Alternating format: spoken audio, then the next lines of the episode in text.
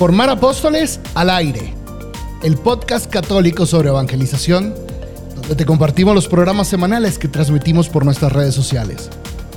Todo el equipo de Formar Apóstoles te damos la bienvenida.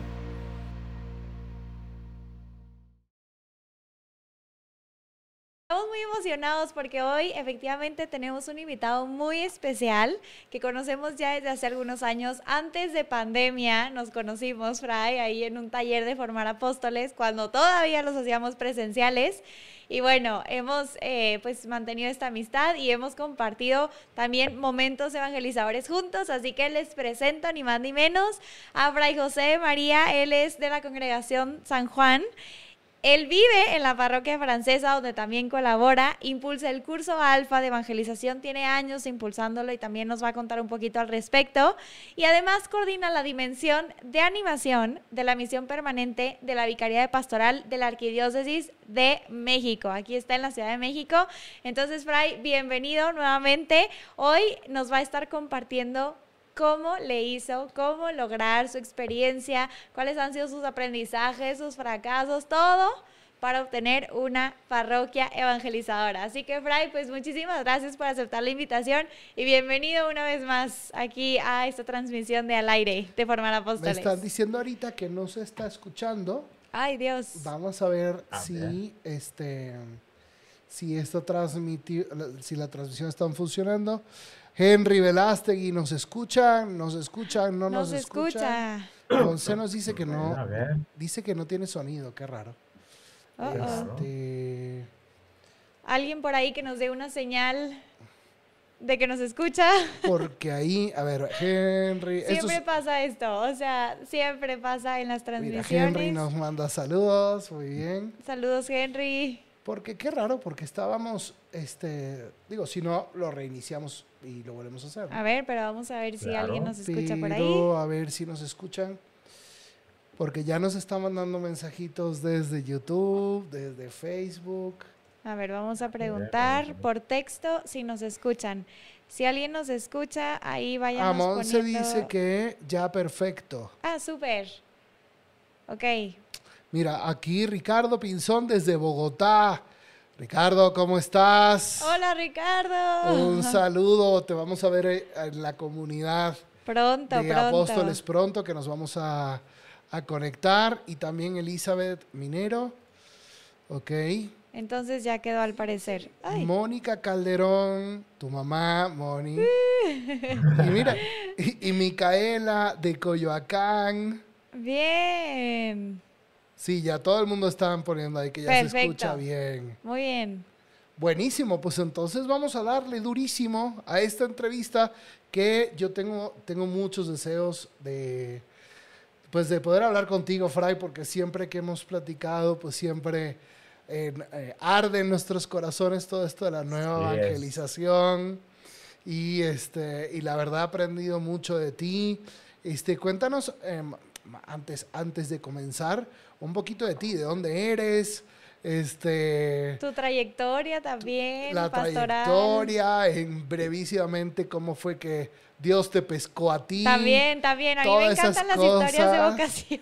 Va, va, va. A pues ver. Pues mira, ah, oh, este año cumplí 53 años de, de vida, de los cuales llevo 29, 30 años en la vida consagrada y 20 años de vida sacerdotal, el próximo 29 de junio.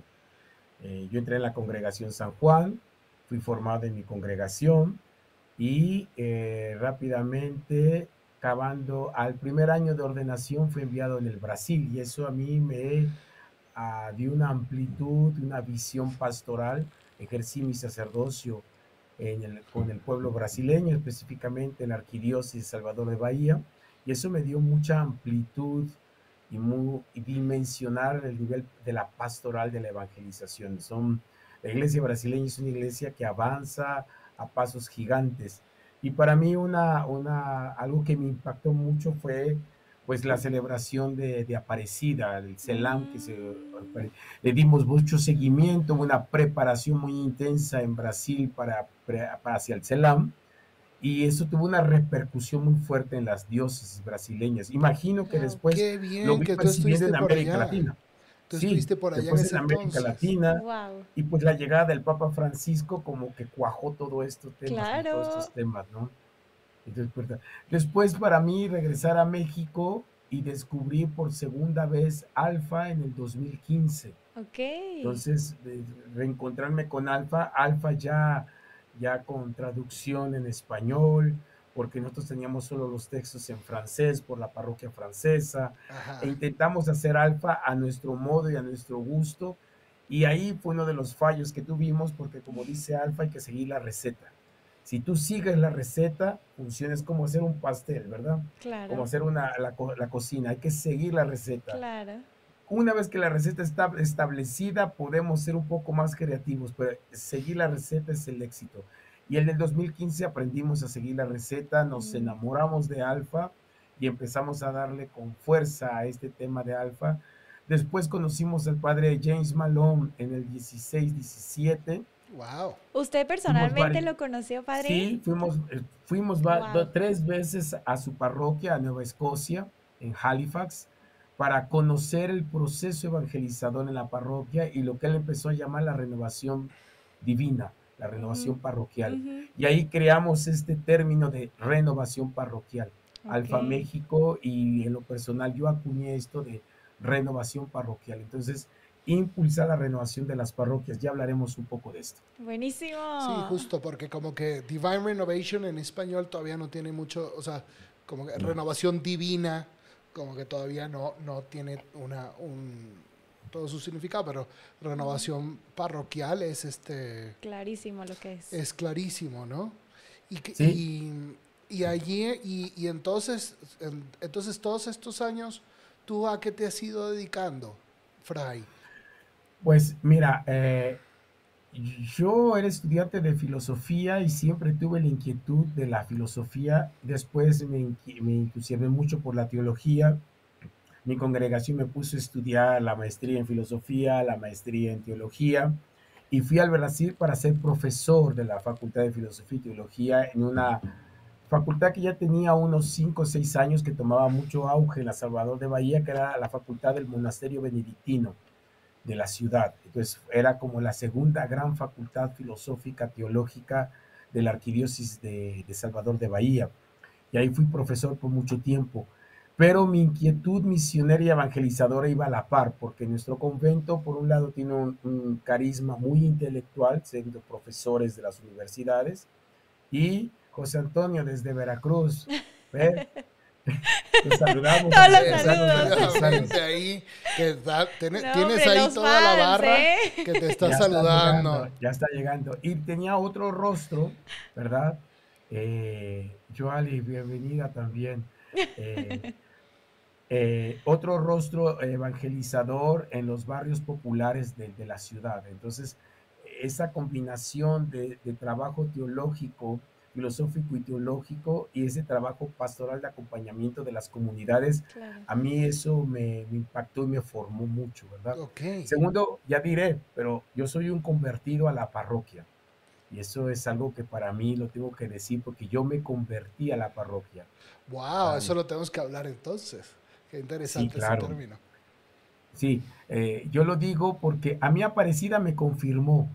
Eh, nosotros empezamos a acompañar a las comunidades en las parroquias de la periferia o periferia de, Salvador de Bahía. Okay. Eh, yo por mi formación religiosa, intelectual, teológica, yo estaba convencido que la renovación de la iglesia vendría por los movimientos espirituales, por las congregaciones. Okay. Que nuestra congregación iba a aportar una renovación al espíritu eclesial. Y estaba convencido de esto, que los grandes movimientos, los monasterios, los conventos, eh, formar grupos espirituales, movimientos eh, espirituales, movimientos laicales, ese era el gran boom. Eh, es lo que veníamos viendo de los años 70, 80, los que nacimos en esa época, vivimos los grandes movimientos, ¿no? Eh, la renovación carismática, familia cristiana, eh, todos estos grandes, y luego pues los grandes movimientos como Focolari, ¿no? comunión y liberación. Y pues en Francia la comunidad San Juan y el Espíritu San Juan era inmenso. y, entonces había como un desprecio de la parroquia sin pensarlo. Ok. Sí. tú podrías tener en un fin de semana 500, 1500 jóvenes en un campamento y tener 10 jóvenes en la misa dominical de la parroquia. Wow. Los conventos llenábamos con 100 familias, 300 familias un fin de semana y 10, 15 familias en las parroquias. Eso es lo que nosotros pensamos, empecé yo a ver. Mi convento se llenaba de familias y las parroquias donde yo iba no había familias. Y eso lo confirmó después, más tarde, en unos encuentros que tuvimos en Francia, que decía que ese fue el declive de la Francia, por ejemplo, y de Europa. Ok. Y apostar a los movimientos y no a la parroquia. las parroquias. Lo que hizo que las parroquias se fueran vaciando. Y al no tener suficiente pueblo, las parroquias no podían mantener a un párroco. Ya. Y las parroquias se fueron cerrando. Y una vez que se cerraron las parroquias, no hubo vuelta atrás. La cristiandad empieza a morir porque la construcción de la iglesia cristiana católica es por diócesis y la diócesis se sostiene por parroquias. Claro. Todos los demás contribuimos a la evangelización de la diócesis. Sí. Pero si no contribuimos al crecimiento de las parroquias, las parroquias se van a vaciar y vamos a cerrar. Entonces, no es bueno que yo tenga una universidad y tenga 300 personas sentadas y la parroquia de junto tenga 25 personas el domingo. Claro. ¿Y Porque cuando se cierre la parroquia, cerraremos un punto central de la vida cristiana tradicional católica. Sí, sí, sí. Y ese éxodo, ¿qué, factores contribuyeron a, esa, eh, a ese privilegiar grupos, movimientos, espiritualidades de congregaciones? Y em, a lo mejor son factores distintos en, en Europa que en América Latina, ¿verdad? Yo tengo dos, dos, dos, dos intuiciones. El regreso a las fuentes que lanzó el concilio, entonces a las fuentes espirituales. Y ese regreso a las fuentes nos llevó a las grandes fuentes también de las tradiciones de las grandes órdenes y tradiciones religiosas. Después el despertar del laicado. Entonces, mm, todas las congregaciones y las órdenes religiosas despertaron su propio laicado. Correcto. Las congregaciones que tenían colegios, las congregaciones universitarias, los monasterios, levantaron un gran movimiento de laicado. Las parroquias despertaron más tarde al laicado. Sí. Entonces, la parroquia se fue convirtiendo prácticamente en el lugar de misa dominical, pero no de la vida cristiana. Y eso en Europa, al menos en Francia, que puedo ser testigo, llevó a un detrimento poco a poco de la parroquia. Ahora sí que los ancianos se quedaron en la parroquia y los jóvenes andaban en los movimientos, en los campamentos, en las misiones. Ok. Y claro, en Europa sí, lo dio yo cuando llegué a Europa en, el, en los 90, se estaban cerrando las parroquias ya, mm. porque no había pueblo alrededor. Mientras que nosotros con nuestros conventos que estaban más en el campo, más afuera de la, de la ciudad, estaban llenos, las familias venían, hacíamos mm. misiones, peregrinaciones de jóvenes, pero entonces cuando quisimos voltear a la parroquia, pues ya estaban cerradas las parroquias. Mm. Y luego sufrieron también los movimientos porque no tuvieron a dónde ir a misa, a dónde bautizarse, a dónde confirmarse, a dónde celebrar el matrimonio y entró la crisis del 2000, ¿verdad? Entró la crisis Qué fuerte, padre. Y yo, yo, eso me convirtió yo dejé Europa en el 2001, llegué al Brasil en el 2003 y yo redescubro la fuerza de la parroquia. Yo venía de una parroquia también, pero en Europa era la, los movimientos y la espiritualidad. Ok. Y yo mismo, siendo miembro de una congregación religiosa con una espiritualidad muy fuerte que arrastraba o sea, arrastraba. Yo, hacíamos una peregrinación a Roma e íbamos cuatro mil personas. Claro. ¿Verdad? Sí, claro. Eh, eh, de tu congregación nos prestaban su seminario para hacer dormir 300 frailes en un solo seminario para tenerlos todos juntos, porque había esos cuartitos, se recordarás, con sus camitas y todo bien establecido. todo. Comedores, cocinas. Pues aquí íbamos todos, 300, 400 frailes wow. y, y, y, 3.000, 3.500 personas, ¿verdad? Entonces era un boom. Qué bonito, sí. Era un boom. Y claro, los obispos también estaban muy contentos, pero creo que no se percibió Y eso maduró en mí en los 2000, 2010 y viene aparecida más tarde sí, sí, para recordarnos que la parroquia sigue siendo el centro evangelizador, territorial y diocesano. Y que los demás debemos contribuir a que la parroquia se mantenga firme y sea el centro de atracción. Sí. Creo, y eso nos entró más o menos después del 2010. A todos, 2012, 2015. Aparecida fue en el 2007 y ahora, y entonces se tardó unos años en empezar a, a, que la, parroquia en América Latina adquiriera como que todo ese cariz de, eh, de formación de discípulos misioneros, de la gran misión continental que, que pues muchas diócesis, es bellísimo como todavía después de muchos años están siguiendo. Y entonces empezó a vivir toda esa renovación, ¿verdad?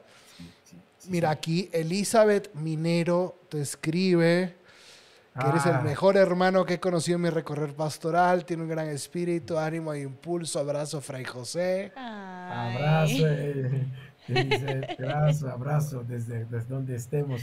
Exacto. y aquí, mira, Rafael Toledo desde Nicaragua. Qué interesante tema de la parroquia. Nosotros tenemos el lema Parroquias en Misión hacia la nueva evangelización. Rafa Toledo también es un apasionado de Aparecida. Apasionado. Siempre, siempre nos está ayudando, nos está comentando. Mira, aquí de la Ciudad de México te escriben que desde la zona pastoral 2 de Canato 1, de la Inmaculada Concepción y Santa María Goretti. ¡Ay, saludos, María! Muchas gracias. Son nuestros vecinos. Bien. Ajá. Fray, oiga, qué interesante escuchar su historia. Yo ahorita que lo estaba escuchando me surgían varias preguntas. Eh, primera pregunta que quisiera yo hacerle, digo, yo sé que a lo mejor hay un esquema, pero quiero hacerle una primera pregunta. ¿Cómo fue para usted, dar, o sea, como que ver o haber vivido tantos años en Francia y ver ahorita cómo está la situación? O sea, de, usted dejó Francia en el 2001, comentaba, ¿no? Sí. O sea, estamos a 21 años después. ¿Cómo es para usted ver un, pues un país que usted lo mencionaba? Sonó mucho, ¿verdad? Se nota aquí arriba. Sí, ¿por, dónde, ¿por dónde vas? ¿A dónde quieres ir, O sea, como que yo digo, a ver, yo tengo 26 años de vida y apenas mi, mi trabajo evangelizador o mi pasión evangelizadora tiene pocos años, ¿no? O sea, como que yo digo, ¿cómo, cómo debe haber sido para, para usted, Fray, ver un país donde usted decía, íbamos 400 en peregrinación, con miles de laicos ahí también, y de pronto voltear a ver a Europa en general y ver cómo está la situación ahí. Digo, usted decía, ¿no? Creo que fue una de las cosas, fue lo de las parroquias, pero ¿qué, siente usted? O sea, ¿cómo es para usted voltear a ver su país y decir, ay? A mí, a mí me dio mucha, mucha impresión. Yo recuerdo haber llegado eh, en, el, en, el, 93, 94, llegué a, a, a, Francia y rápidamente subí a Bélgica y fui a la primera misa dominical. Claro, una misa muy tempranera, creo que eran 7 de la mañana, 8 de la mañana.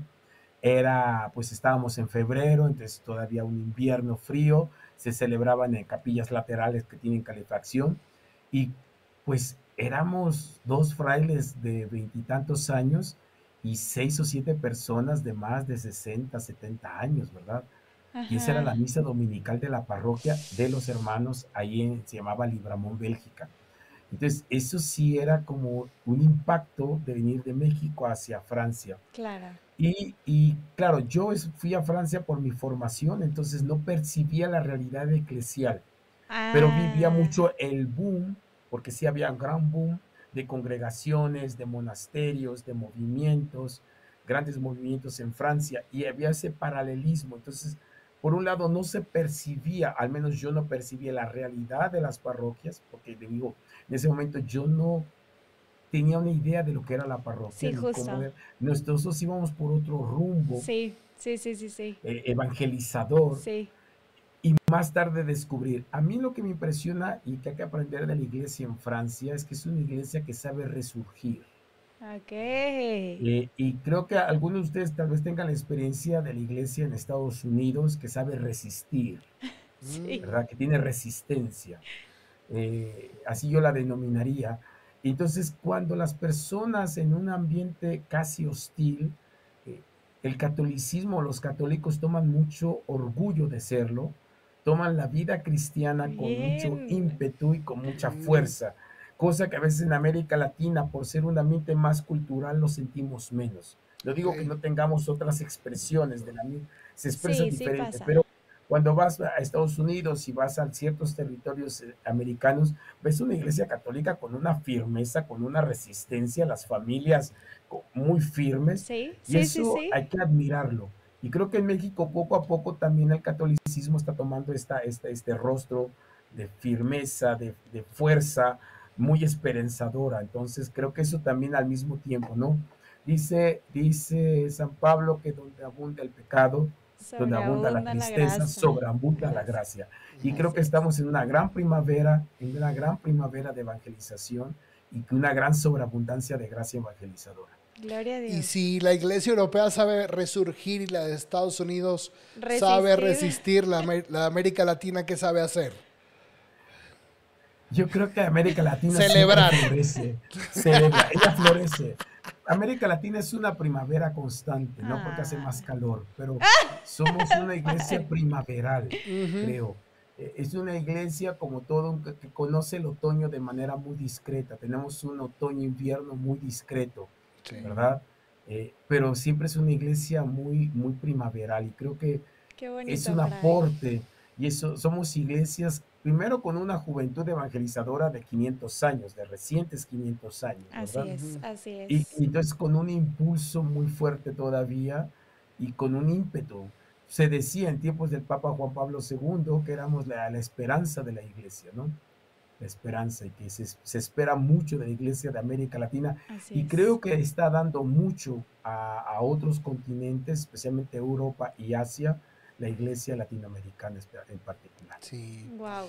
Entonces, Fray, sí, bueno, esto fue lo que tu recorrido que te llevó a apasionarte por la parroquia evangelizadora. Y qué bonito eso que dices, ¿no? Todos los que somos de congregaciones religiosas, de movimientos, necesitamos, necesitamos eh, trabajar eh, en el árbol, ¿verdad? De la, pues de toda la estructura diocesana, parroquial, este, de, de, la diócesis y las arquidiócesis y todo eso, ¿no? Claro, siempre es, es complicado cuando tú estás trabajando con personas que realmente no, no participan en absoluto, ¿no? Sí. Y, bueno, pues este, como que hacemos una acción misionera para llevar a las gentes y que puedan entonces estar viviendo su fe, ¿no? De aquí la importancia de renovar las parroquias. Sí. Porque creo que los movimientos, eh, las universidades, los colegios hacen un trabajo extraordinario. La gente se entusiasma, pero no hay un reflejo en la parroquia. Sí, justo. todavía la parroquia no es el lugar que puede acoger, no digo que todas, ¿verdad?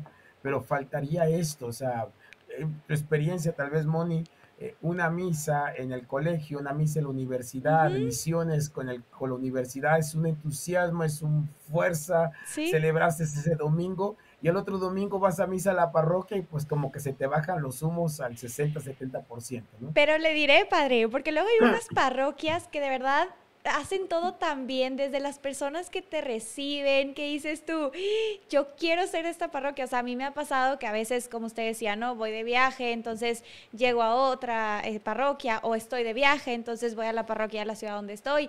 Y de verdad que hacen muy bien las cosas. Yo no sé si solo le echan ganas a su misa de domingo y no tienen, como usted dice, no esta vida de parroquia, pero pasa, o sea, hay, hay parroquias que lo hacen muy bien y hay parroquias que pues eh, ahí andan, ¿no? Echándole Pero tú me comentabas el otro día que estabas fascinada de una parroquia que tú vas, que tiene una liturgia sumamente bien cuidada, ¿verdad? Preciosa, de la diócesis de, Tlanepantla, una de sus parroquias, de verdad que desde la gente que te recibe, te sientes acogida, o sea, yo a veces voy a esa misa por el horario, ¿no?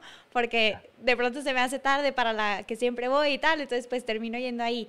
Y de verdad, yo me siento acogida. Una vez igual me invitaron a leer las lecturas, me prepararon, me dijeron, Moni, este, mira, vas a hacer estas pausas. Y yo, bueno, feliz, feliz, decía, bien. O sea, hay muy, muy buenas parroquias que lo están haciendo muy bien y que seguro tienen también muy buena vida de parroquia. Sin lugar a dudas. Este es nuestro ideal. Creo que sí preparamos nuestras parroquias, hablando yo por la Arquidiócesis de México, pero de todo nuestro país. Claro. Eh, vamos a hacer una, vamos a complementarnos muy, muy bien. Nos estamos complementando muy, muy bien con esto. Ay, bendito sea Dios, Padre.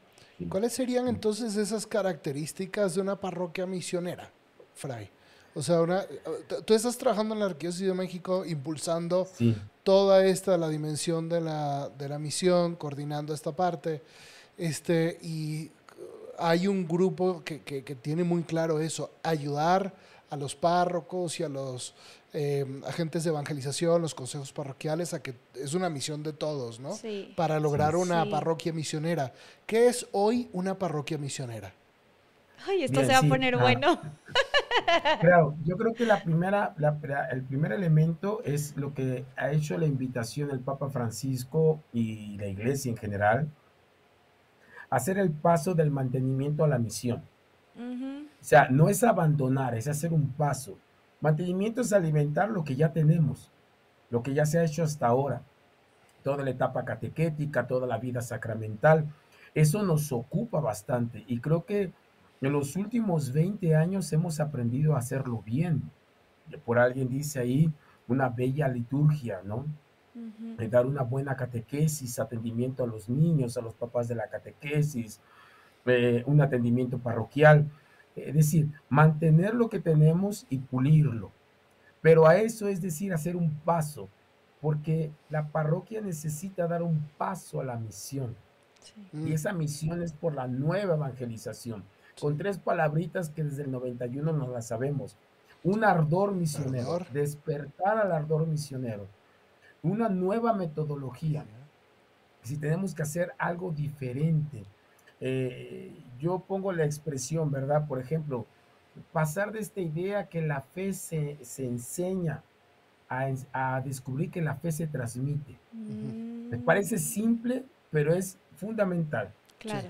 Porque la fe nos enseña, se enseña la doctrina, sí. se enseña la teología, pero la fe se transmite y la, la manera de transmitir la fe es diferente si tú dejas de ser profesor. No sé si ustedes tengan esta visión. Cuando vas a la parroquia y hay un patio parroquial y salones, parece que estás en una escuela. Sí. Puedes estar en una primaria o en una secundaria. Sí. Hay el patio, el esquema es el mismo. Sí. Hay un patio, hay una serie de salones, entras al salón, hay sillas, hay escritorio, hay pizarrón, hay borrador, hay gis. Sí. Llega el evangelizador, se siente en una, en una silla, en un banco, llegan los que no saben, están en una banquita con su cuadernito, su, y así es, eh, hasta, hasta dicen, trae cuaderno, lápiz y Biblia. Sí. O sea, tenemos un sistema de escolar. Escolar. Yo vengo a enseñar la fe. Yo vengo a enseñar al que no sabe. la, la fe se transmite y la fe ya vive en el corazón del otro porque ya es bautizado. El don de la fe le fue dado y él vive una relación con Dios. Y ahora vamos a compartir este don. Y vamos a descubrir la fuerza del Espíritu Santo. Vamos a descubrir el don de Cristo en la cruz. Vamos a descubrir que nuestra vida a veces no es tan clara como pensamos, pero que hay un don de la gracia. ¿Ves? Este, este, esto, esta metodología tiene que ser diferente, ¿no? Tiene que cambiar, pasar de, querer escolarizar la fe, hacer una fe, fe, familiar. O sea, yo sueño con, un, con salones donde hubiera sillones, sofás, mesa de Como la sala de una casa.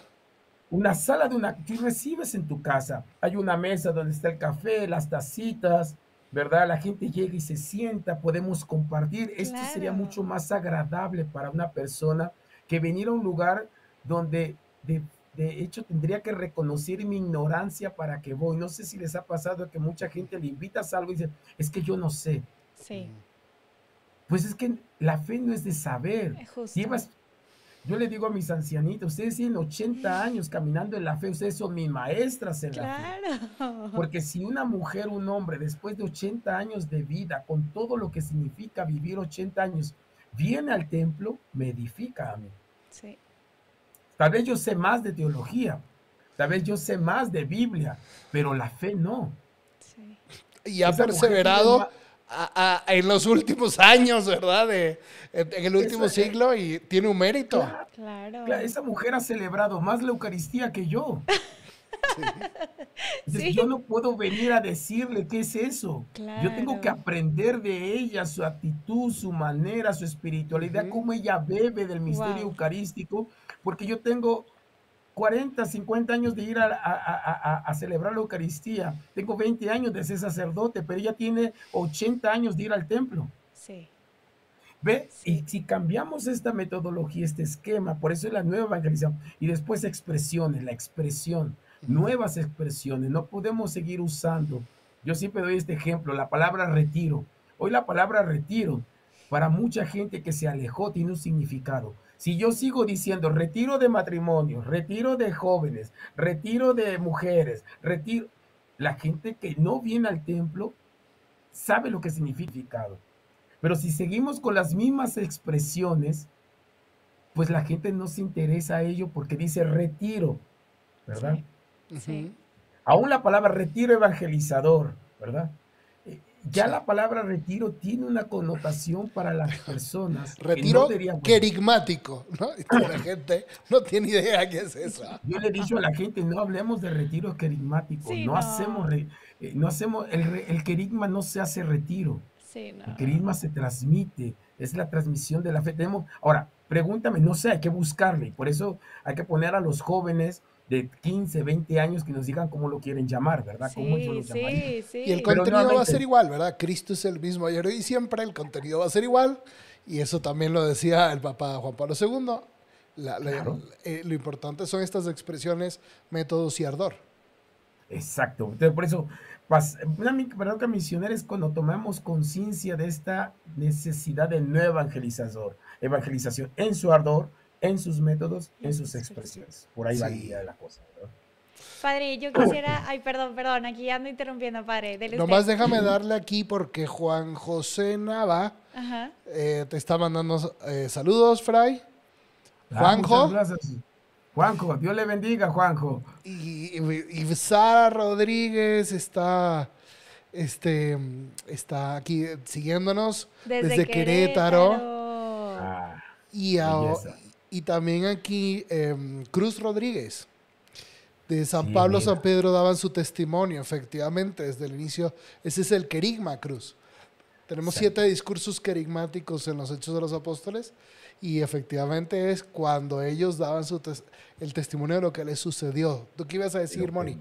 Sí, Fray, yo ahorita que escuchaba eh, que usted nos contaba sobre cómo sería esta parroquia evangelizadora, Usted hablaba pues de los catequistas, ¿no? De cómo los catequistas deberían de transmitir su fe pues a todos los niños, jóvenes, adultos, a quienes estén, ¿no? En cualquier etapa de su vida. ¿Cómo, cómo ve usted el perfil de esos catequistas para que pues cumplan con esto de ser una parroquia evangeliza, eh, perdón, una parroquia misionera?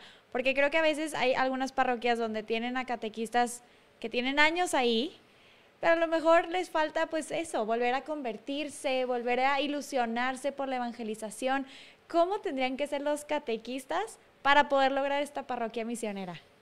Sí, yo creo que aquí el tema de edad no es el problema. Ok. Cuando yo fui a Halifax, a esta parroquia que inició este tema de renovación parroquial, y el párroco llegó hace estoy diciendo 2015, en aquel entonces ellos llevaban 16 años de experiencia de renovación, ¿verdad? Era una parroquia de ancianos. Entonces, eh, eh, no podían esperar que llegasen los jóvenes para renovar la parroquia. Okay, a veces le pasa a muchas parroquias en este país que dice es que no hay jóvenes. Sí. Y están esperando que lleguen los jóvenes para empezar un trabajo juvenil. Sí. Sí, sí, sí, sí. Lo que yo descubrí es que había evangelizadores que a lo mejor empezaron con sus 60, sus 70 años y yo ya los conocí con 60, 75, 82 y fueron ellos que tuvieron que rejuvenecer su mentalidad, rejuvenecer su corazón. Por eso no evangelización es un ardor. Sí, sí, sí, sí. Es un ardor y eso no implica la edad. Mm. Entonces yo primera cosa creo, porque podemos tener un menosprecio por la edad de las personas. Sí. ¿Verdad? Que lleva 20, 30 años, que ya tiene 70, mm. que tiene 80. Eso no importa. O sea, ver el corazón evangelizador del Papa Francisco con sus ochenta y tantos, eso llena el alma. Claro, sí, claro. Y, ver a nuestros obispos, algunos, a nuestros párrocos. Entonces, creo que aquí, creo que la, interesante es tener la capacidad de cambio. Ok. Tener la capacidad de, decir, las cosas han cambiado. El cardenal Aguiar, cuando llegó, dice que estábamos, no, no eran no había cambio, sino había un cambio de época. No simplemente estábamos teniendo pequeños movimientos de cambio, sino un cambio de época, es una expresión propia de Francisco. Correcto. Hay un parteaguas. No sabemos, la historia lo dirá, unos dicen que el 11 de septiembre marca un parteaguas en la historia de la humanidad, así como hay grandes momentos de la historia antigua, historia medieval, ¿verdad? Historia moderna, historia contemporánea, parece que estamos pero estamos en un cambio de época completamente. Y cómo nosotros tenemos que tener esa capacidad para leer los signos de los tiempos y la docilidad al Espíritu Santo. Yo creo que estas serían las características para los catequistas de hoy. Segundo, yo diría descubrir que evangelizar, el anuncio, porque uno de los pilares para una renovación parroquial es la prioridad del anuncio del Evangelio. Bien, sí. La prioridad del anuncio del Evangelio. Entonces, en este momento, no sé cómo decirlo, no necesitamos de catequistas, necesitamos de testigos. O sea, no, eso no significa que un catequista sea testigo, pero el testigo se tiene que quitar la chamarra, el logo, la cachucha, no sé, de catequista para ser testigo. Claro. Eh, el anuncio del evangelio no es catequesis, esa es otra etapa del proceso evangelizador. Cuando ustedes hacen formar apóstoles, ustedes no forman catequistas, forman eso, apóstoles, que saben testimoniar, que saben repetir lo que otros ya repitieron durante dos mil años. Cristo murió en la cruz, yo lo vi, dice, dice San Juan. Yo lo vi. Y otro que dice, yo no lo vi, pero yo lo viví porque se me apareció. Y yo te doy testimonio. Y la gente dice, oye, ¿de qué habla ese? Está hablando de uno que ya se murió, pero que él dice que está vivo. No entendemos nada. Y, mira, llévenselo de aquí porque yo no encuentro ningún delito. Exacto. El hombre no fue a dar una enseñanza bíblica y todo, a que después tenía que hacerla porque había una apología. Eso pero viene su primera cosa es decir, yo vi a Jesús, Él se me apareció a mí, Él está vivo, murió y resucitó. Entonces, no necesitamos la catequesis en esta etapa. Entonces, eh, necesitamos evangelizadores, apóstoles, un discipulado. Y aquí es difícil porque cuando has hecho 30 años ser catequista, te cuesta trabajo simplemente ser testigo porque ah, inmediatamente te sale el profesor que llevas dentro para leerle la cartilla al chico que está junto a ti en, en el parque, que va contigo en el avión, ¿verdad? Y le hablas, es que Jesús está vivo y resucitado, pero oye, ¿tú te confiesas? Eh, ¿Vas a misa los domingos?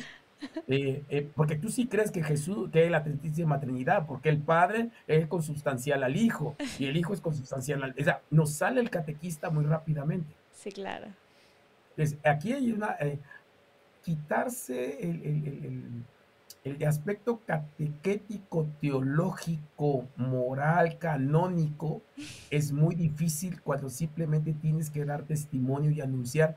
Y segundo elemento para mí de la renovación parroquial es confiar en el poder del Espíritu Santo. O sea, a fuerzas yo quiero que en 15, 20 minutos, en una, en una hora, convencer del dogma marial al que está junto a mí. Yo me toca simplemente anunciar las verdades de la fe, eh, eh, estos testimonios enigmáticos y confiar profundamente en el don del Espíritu. Pero confío más en mi apologética, confío más en mi eh, raciocinio teológico que intento imponer al otro, porque no solo lo estoy invitando, lo estoy casi convenciendo. Mientras que el Evangelio es invitación. Totalmente. Es simplemente decirle, vete y no peques más. Yo no sé si lo va a volver a hacer. Y no voy a estar atrás de él para saberlo. Simplemente le digo, vete y no peques más. Y confío que el amor del Espíritu Santo entró en ese corazón. Ahora, qué difícil es esto en una época, como decías tú, en un cambio de época. Es una época postcristiana, es una época en donde ya la sociedad se cansó del cristianismo y en un, libro lo decían de una manera bastante interesante, que es como convencer a una mujer de que vuelva con su ex marido. Entonces, ¿cómo le hago yo para que, eh, para decir, no, lo que tú viviste no es verdad, dale una segunda oportunidad? Hombre, si ya nos divorciamos y todo. Entonces, regresar a eso y sobre todo esta, esta gente que tú dices que está alejada, que por lo tanto escuchó algo, quién sabe qué escuchó, fue bautizado, pero en su casa no se vivió ese, ese ambiente de fe que tú dices, esa sala donde la gente este, se transmite, se transmite, tú, tú derramas tu fe sobre tus hijos, no lo vivió. Entonces, ¿qué reto tenemos de crear parroquias donde, hayan, donde haya espacios para estas personas, ¿no crees?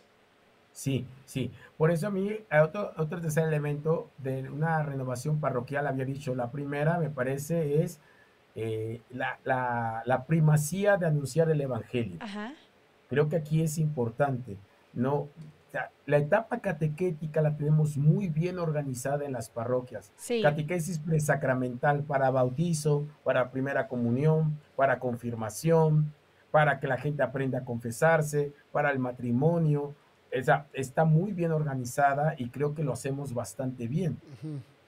Pero anunciar el Evangelio, en la simplicidad del anuncio del Evangelio, necesitamos una formación y una preparación para ello. Y yo ahí bendigo al Señor porque surge cosas como lo que ustedes hacen de formar apóstoles. Vuelvo a repetir, cuando vas al taller de formar apóstoles, no es ir a formar un catequista, no es a, darle un baño de doctrina, es ponerle las bases bíblicas simples y sencillas para que él sea testigo en un cafecito, en un encuentro en la universidad, en un paseo de auto y de ser uno a uno. ¿Verdad? La clase catequética puede estar 100 y yo doy mi conferencia sobre el misterio trinitario. Sí, claro. Y está bien. La gente viene a aprender y a escuchar algo del misterio trinitario. Pero el querigma no lo puedo dar a 100. Puedo predicar, pero yo necesito tener otros 100 que estén junto a cada uno y le diga, yo creo en el Señor. Y que ayuden en ese pastoreo, ¿no? Y que ayuden en este caminar, que diga, a mí el Señor me salvó, a mí. Ya oíste la salvación y los textos, pero a mí el Señor me salvó y me rescató de esto, de esto y de esto. Y yo diga, yo también quiero eso. Porque yo también estoy en la misma situación que tú. Sí. ¿Y tú has visto algunas, algunas parroquias que ya estén aplicando alguno de estos aspectos y, sean ya un caso de éxito? A lo mejor no en todos los aspectos, porque una renovación parroquial es complicado, pero, pero un punto que tú digas, mira, de esta parroquia que está aquí en la Ciudad de México, que yo conozco, eh, yo aplaudo y, bendigo a Dios porque sucedió esto. Sí, uh, Creo que sí, por eso decía, y el tercer elemento ahorita nada más por ponerlo es el liderazgo. Ah, cierto, cierto. Son tres, entonces tres pilares para, la renovación parroquial. La primacía del, anuncio del, Evangelio, eh, eh, confiar en el poder del Espíritu Santo, en la acción del Espíritu Santo, realmente Él es el que actúa. Y segundo, la formación de un liderazgo, un liderazgo que yo llamaría liderazgo pastoral. Saber desarrollar las capacidades de influencia de las personas, su capacidad de atracción, su capacidad de servicio, de acoger, su capacidad, por ejemplo, de conducir a la oración. Ok. no, no de que aprenda a orar, pero cómo él puede conducir a la oración. Cómo decirle a una persona y que te encuentras en un viaje, que te encuentras en un aeropuerto, me permites poner tu mano en tu hombro, me ah, permites orar por ti y levantar una oración simple y sencilla de, para reconfortar el corazón de esta persona, eso la va a marcar. Yo no sé qué va a pasar después, como te decía ese, vete y no peques más, no sé qué va a pasar, pero puede que ese sea el inicio de una caminada y de una conversión. Por supuesto, qué, diferente eso, y eso yo creo que es algo propio de un testigo, cuando el testigo eh, cree tanto en el poder de la intercesión que en el momento este, le dice el otro, ¿puedo orar por ti? Y, yo estoy convencido, Fray, de que tenemos que hacerlo muchas más veces, porque si no, eh, si lo dejamos para momentos especialísimos, nunca lo vamos a hacer y estamos perdiéndonos la, de, la posibilidad de ver muchos milagros. Entonces, ah, un apóstol tiene que ser un, intercesor de primera fila. Este es un liderazgo. Esto hay que hacerlo, porque mucha gente nos dice en la calle, Padre, rece por mí. Y sí. sí. Luego llega la noche y no te acuerdas de los 15, 20 que te dijeron. sí. Y pues bueno, la gracia de Dios, uno reza por todo el pueblo que se confió, pero si esa persona se paró y, le y tiene dos minutos, tiene un menos minuto, tiene tres segundos, ven, y tú levantas tu mano y le extiendes sobre su cabeza y levantas una oración, una plegaria, ese es el testimonio de la oración. Ese es el testimonio de la oración, ¿verdad? Entonces creo que esto sí, esto me parece. Creo yo que sí tenemos muchos, muchas parroquias que van avanzando sobre estos aspectos, porque creo que eh, varias parroquias están ya organizándose para poner, eh, iniciar el anuncio del Evangelio, ¿verdad? que es el querigma. Hay muchas maneras de ser el querigma. El querigma corto, que formar apóstoles nos ayuda muy bien. o sea, eh, rápidamente poder anunciar el querigma en un momento atraer a la persona para después darle un querigma un poco más largo, ¿verdad? Explicarle con más calma, explicarle con más tiempo. Por ejemplo, ahí tenemos alfa, entonces, que son 12 semanas, 13 semanas, cada semana se explica algo y que eso va ayudando el acompañamiento.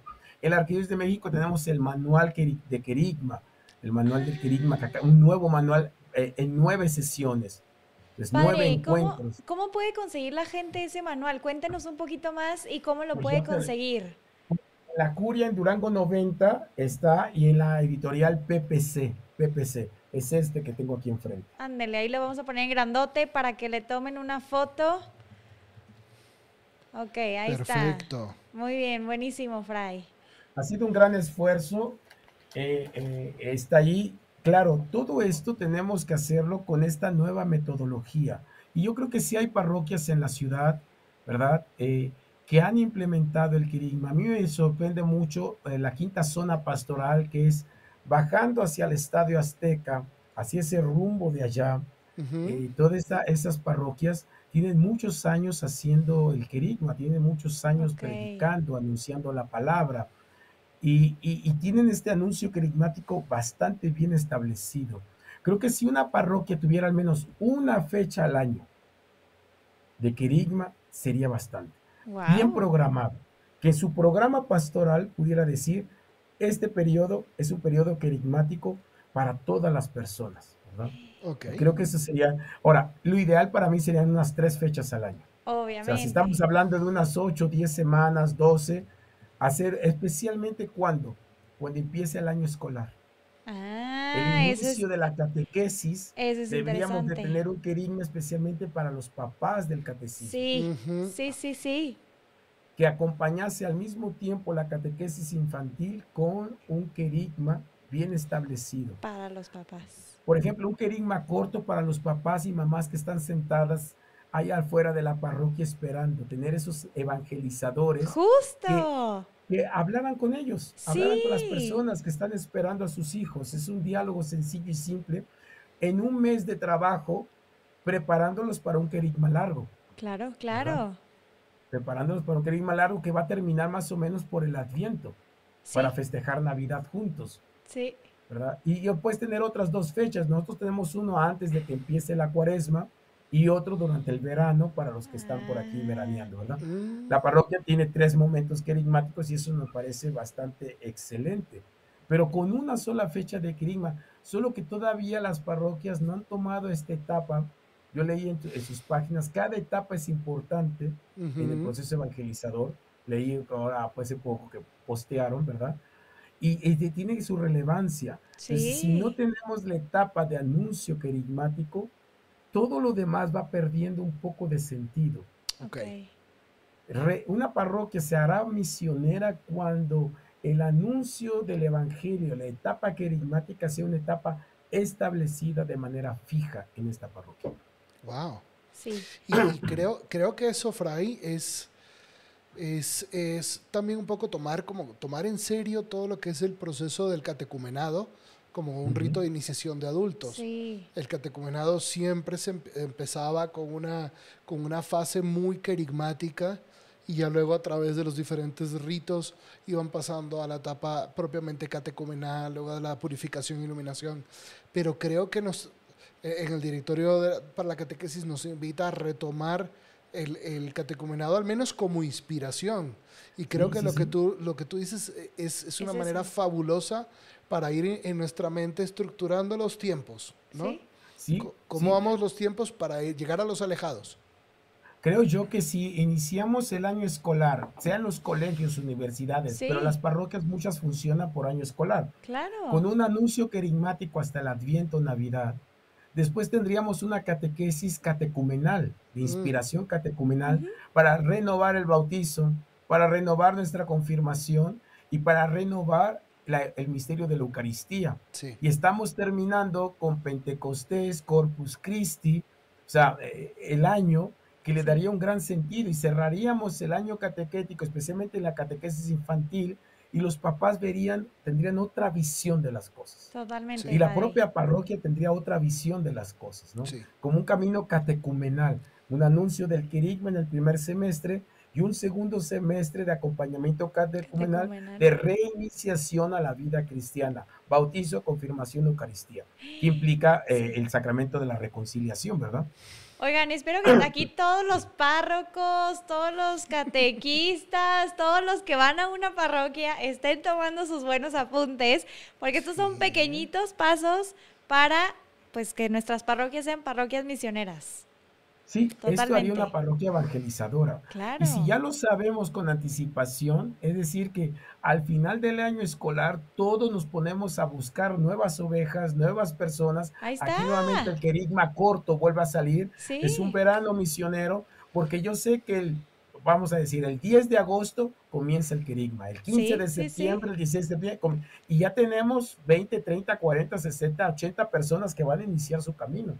Qué increíble, qué increíble. Si tenemos 20, 30 niños de catequesis, mínimo tenemos 30 tutores. Sí, mínimo. Si tú tienes establecido los querigmas bien establecidos, tú puedes decir, una pareja que se aproxima al matrimonio, le dices, primero van a hacer querigma y después iniciamos el proceso matrimonial. Y la fecha es esta, esta y esta.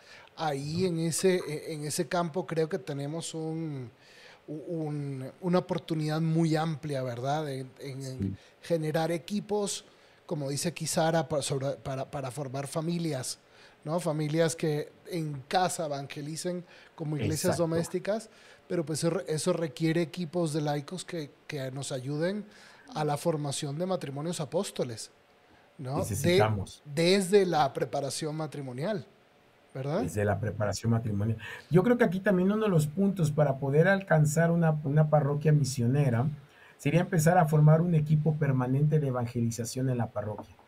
Ya existe el consejo pastoral, pero creo que el párroco debería de formar un pequeño equipo permanente de cuatro a seis personas que realmente piensan la parroquia como parroquia misionera, como parroquia evangelizadora, que son los que están intentando poner en práctica todo esto con todas las fuerzas del Consejo Pastoral y de todos los grupos parroquiales. Creo que esto sería un buen éxito, tener un consejo permanente.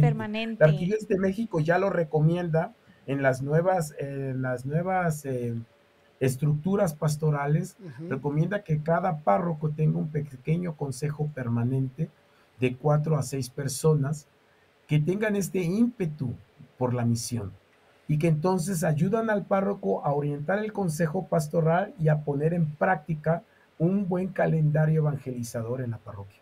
Padre, ¿y habría algún requisito para ser parte de estos consejos? O sea, edad, experiencia, eh, o literal cualquiera puede levantar la mano y decir, yo tengo pasión evangelizadora, quiero ser parte de este consejo permanente. Creo que el párroco debe tener su elección. Creo que el consejo pastoral, en, bueno, en la arquidiócesis el consejo pastoral creo que tiene que intervenir haciendo propuestas. Claro. Vuelvo a decir, para mí la edad no es el problema. Buenísimo. Podemos tener jovencitos muy aviejados, ¿verdad? Muy avejentados. y podemos tener algunos ancianos muy tercer, tercera edad con un corazón juvenil extraordinario, o sea, que te dan la vuelta. Buenísimo. Después yo creo que la capacidad de ser enseñable. Ah. La capacidad de, de, lo que yo decía del cambio. Claro. La capacidad de ser enseñable, de aprender, de descubrir. Eso me parece. Segundo, yo creo que el compromiso parroquial, el compromiso en la evangelización de la pastoral. Puede ser alguien maravilloso y todo, pero que no viene a la parroquia. Sí. Que no viene a la misa dominical, que no se aproxima a la parroquia, que no está en la hora santa de la parroquia, que no viene a las fiestas parroquiales, que no se involucra en la vida parroquial, pues difícilmente va a poder aportar algo. ¿verdad? Eh, tiene que tener esta vida, esta vida parroquial. Después, nuevamente, esta docilidad al Espíritu Santo que va con lo enseñable. Una, una es, la es la disposición humana al cambio y la otra la disposición espiritual a dejarse guiar por el Espíritu Santo. Y nuevamente el tema de los ancianos. Le dijeron a Pedro que un día cuando fuera anciano, alguien le iba a poner el cinturón y llevarlo a donde él no quería ir. pero el espíritu nos está llevando. Totalmente. Y yo lo interpreto así, o sea, esta docilidad es una madurez espiritual de dejarse fajar por otro y decir, ahora te voy a poner ahí, te voy a llevar allá. Pero es que yo pienso que no es lo mejor, es que siempre lo he hecho así, a mí no me gusta esa novedad. No te estoy preguntando, yo te voy a poner ¿verdad? ¿Qué es lo que le dijeron a Pedro? ¿Verdad? Tú vas a levantar los brazos, alguien te va a ceñir y te va a llevar a donde y vámonos. y estas características serían para este consejo, pero yo lo luego como características para todo agente de pastoral. Bien, bien. Pero después creo que sí hay un sentido de gestión organizacional ah, también. también, también, sí, también. De este liderazgo a la gestión. Y como decía, una formación a liderazgo. Creo que si las parroquias o las diócesis vamos creando escuelas de líderes, escuelas de liderazgo, para, como yo les decía, potencializar la capacidad de influencia, la capacidad de atracción, la capacidad de servicio, la capacidad para acoger, la capacidad para conducir a la oración. Entonces vamos a tener un, un, grupo fuerte. Y si estos cuatro, siete están así, eso se va a impregnar al resto de la parroquia. ¿Y este consejo evangelizador sería distinto al consejo parroquial que todos conocemos? ¿O es, eh, o es el consejo parroquial repotenciado? Yo creo que el consejo parroquial tiene también otras funciones dentro de, la parroquia, que es acompañar el todo, mantener todo, sostener las fiestas parroquiales, por eh, eh, pero este pequeño consejo permanente, este pequeño grupo de, líderes, son los que acompañan al sacerdote para pensar, organizar, gestionar, proponer al consejo parroquial y después también saber escuchar al consejo parroquial para subir toda la información y entonces sí ir generando un proceso evangelizador en la parroquia, creo yo, que va por ahí. Fray, y, ay, perdón, perdón, dele padre, ya le interrumpió como mil No, yo simplemente quería decir que justamente la semana, eh, eh, la semana que viene vamos a tener a un, a, un, digo, yo lo llamo joven porque lo conocí de chiquillo, pero ya tiene cuatro hijas o tres hijas, y que vive en Canadá, este Adrián Rojo de la Vega. Y él está trabajando ahorita en una parroquia, justo que fue coachada por el, eh, por mm, este, el padre James Malone. Y, ellos, y ellos están, y él está contratado justamente para la etapa misionera del, del, proceso evangelizador. De su parroquia. De su parroquia. Y sus indicadores están ahí y él tiene que trabajar ahí. Este, usa alfa, pero usa muchísimas otras cosas más. Pero lo que me llama la atención es que efectivamente cuando tú tienes interés, tú dedicas personas y dinero, ¿verdad? Claro, nuestras parroquias en Latinoamérica no tienen tantos recursos, ¿verdad?